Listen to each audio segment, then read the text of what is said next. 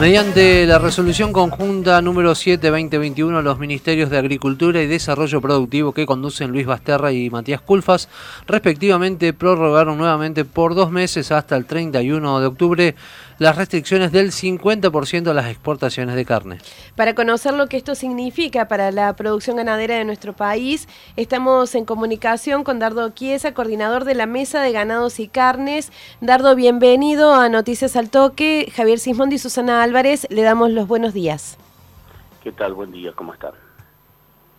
¿Cómo le va, Chiesa? Ante que nada, bueno, agradecerle esta participación en la mañana de Noticias al Toque. Eh, ¿Esperaban esta decisión o los tomó por sorpresa?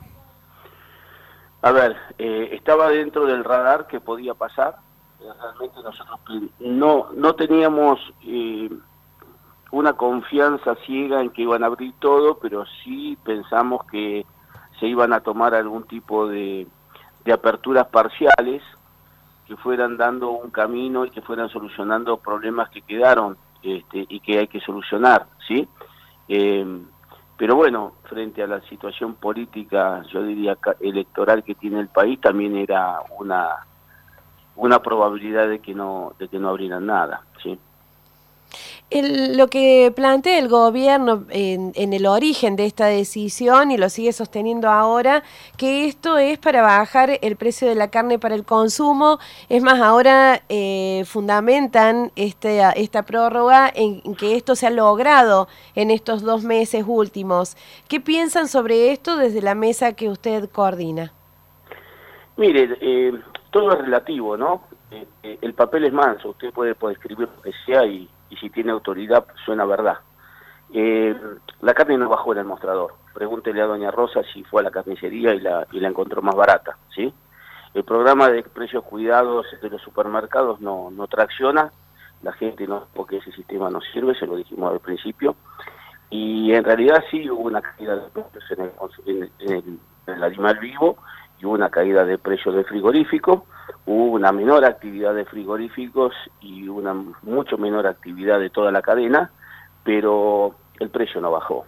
Alguno, el gobierno eh, en esta situación de llevar de mentira a verdad dice, bueno, pero el precio se estabilizó y tenemos una inflación casi del 30%, en términos reales la carne eh, bajó. Eh, bueno, doña Rosa no, no lo entiende de esa manera, ¿sí? De hecho, los primeros en los primeros días de, de, la, de la prohibición eh, la carne subió. Eh, este, este mecanismo de decir, bueno, prohíbo las exportaciones o accionan las exportaciones, porque no están prohibidas, la verdad, eh, solamente el 50%, tiene la idea de decir, bueno, inundo el mercado de carne, el precio va a bajar. Puede ser que pase, en Argentina no pasó todavía, en el corto plazo. En el largo plazo toda la maquinaria de la producción se adapta a la nueva situación y va a faltar carne. Y después va a ser más cara y no va a haber. ¿Qué fue lo que pasó? Esto ya pasó, no se necesita tener una máquina del futuro ni la bola de cristal. Significa mirar las estadísticas y estudiar lo que ya pasó y cómo Argentina por este camino perdió 12 millones de cabezas. Chiesa, usted dice que a lo mejor hasta podría llegar a haber faltante ¿no? de, carnes. Eh, ¿Hay producción que ha quedado en cámaras frigoríficas por no poder ser exportada? Eh, mire, algo queda, siempre algo queda. Eh, pero el tema del faltante va a ser en el mediano largo plazo. Usted imagínese que ya los costos de producción, en la medida que está cercenado y no se puede exportar, ya se encamina todo, se deja de hacer de vuelta el novillo pesado que es el que, el que tracciona y se empieza a hacer eh, el animal liviano. Cuando usted encierra un animal de 160, 170, 200 kilos y lo lleva a 300, la velocidad de giro y la cantidad de animales que necesita para producir los mismos kilos que llevando los 450 que no se llevan es mucho más rápido, con lo cual eh, vamos a una faena acelerada y vamos a una faltante de carne cinco meses, seis meses, se va a empezar a notar, esto ya pasó. Con la, con la, con el agravante que la gente ya sabe cómo reaccionar, porque ya lo pasó, ¿sí? Eh, y entonces todos los tiempos se aceleran. Hay empresas que invirtieron pensando en poder exportar y ahora no pueden hacerlo. ¿Cómo está la situación en ese sentido? Bueno, ese es el tema que, una de las cosas que pedíamos, ¿sí? Que es el tema de plantas nuevas. Hay gente que ha invertido en plantas nuevas, hay, hay varias en la zona centro del país y hay varias repartidas también que bueno, la, resolución habla, el decreto habla del 50% de lo exportado en los últimos seis meses. Estas plantas están operativas, muchas están faenando para consumo, pero fueron este, fueron este, diseñadas o, la inversión se hizo en función de la exportación, ¿sí? Con lo cual, como no tienen paz performance, no tienen promedio, no pueden exportar. Eh, gente está mal. Eh, de hecho, hasta hasta impacta en el trabajo porque muchas no, no empezaron a trabajar, ¿sí? Este, están esperando a ver cómo se soluciona esto, pero ya tienen 150, 200, 300 personas en lista para empezar a trabajar en el momento que se pueda, que se pueda.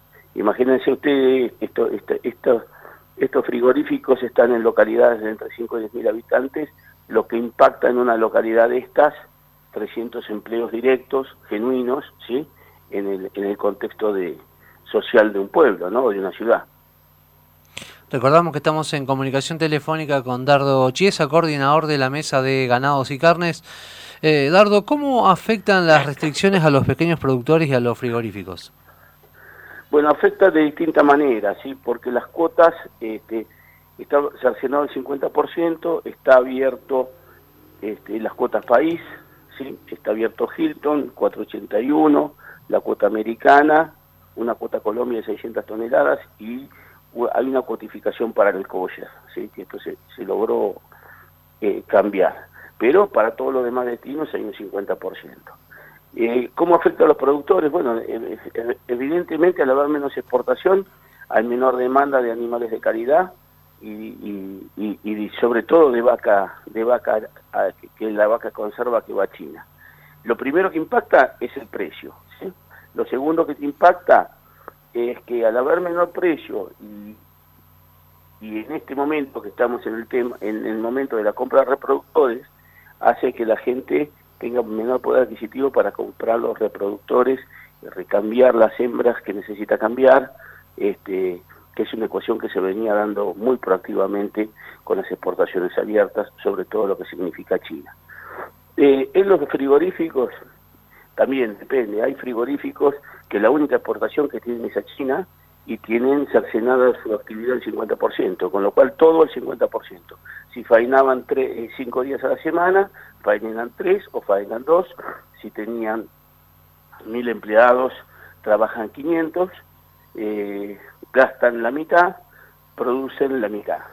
Eh, esto es impacto directo. Si tienen otros destinos, y bueno, van acomodando, por ejemplo, si tienen Hilton, van tratando de acomodar y, de ir abasteciendo y ir flotando de la mejor manera posible, pero evidentemente con una restricción de actividad muy grande porque el volumen eh, no lo da. Hay mucha gente que dice, no, lo que pasa es que los frigoríficos meten en frío. A ver, no hay tanto frío. No, no, no, no se puede faenar eh, definidamente y mandar a cámara porque eh, las cámaras de los frigoríficos están diseñadas para un negocio de flujo.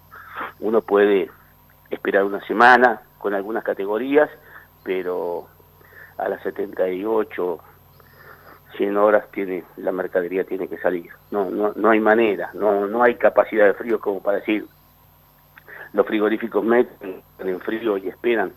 No, no, no hay tanto frío. Eduardo, se va, eh, perdón, se va a avanzar como se ha empezado a escuchar desde la mesa de enlace para eh, ir hacia un cese de comercialización. ¿Qué tipo de medida eh, cree usted que se va a tomar para reclamar frente a esta situación? A ver, yo no, no, no, estoy dentro de la mesa de enlace, sí formo parte de la gente que los asesora, sí, ya, ya no soy más presidente de CRA. Este, pero yo creo que eh, las bases están pidiendo una medida de fuerza. En la medida de que esto salió así de la manera que salió, en la semana anterior prácticamente no hubo contactos, eh, hubo silencio de radio y creo que la medida se termina anunciando eh, por un WhatsApp del secretario de Agricultura. esto denota una falta de, de diálogo que era lo que se había propuesto siempre y se había aceptado desde el gobierno. En esta, en esta situación creo que a la mesa de enlace no le queda de otra manera que poner de qué manera y fecha, ¿sí? Y porque las bases se lo están pidiendo, ¿sí? Y, y bueno, esperaremos a la mesa de enlace a ver qué es lo que lo que decide hacer, todavía no lo han decidido.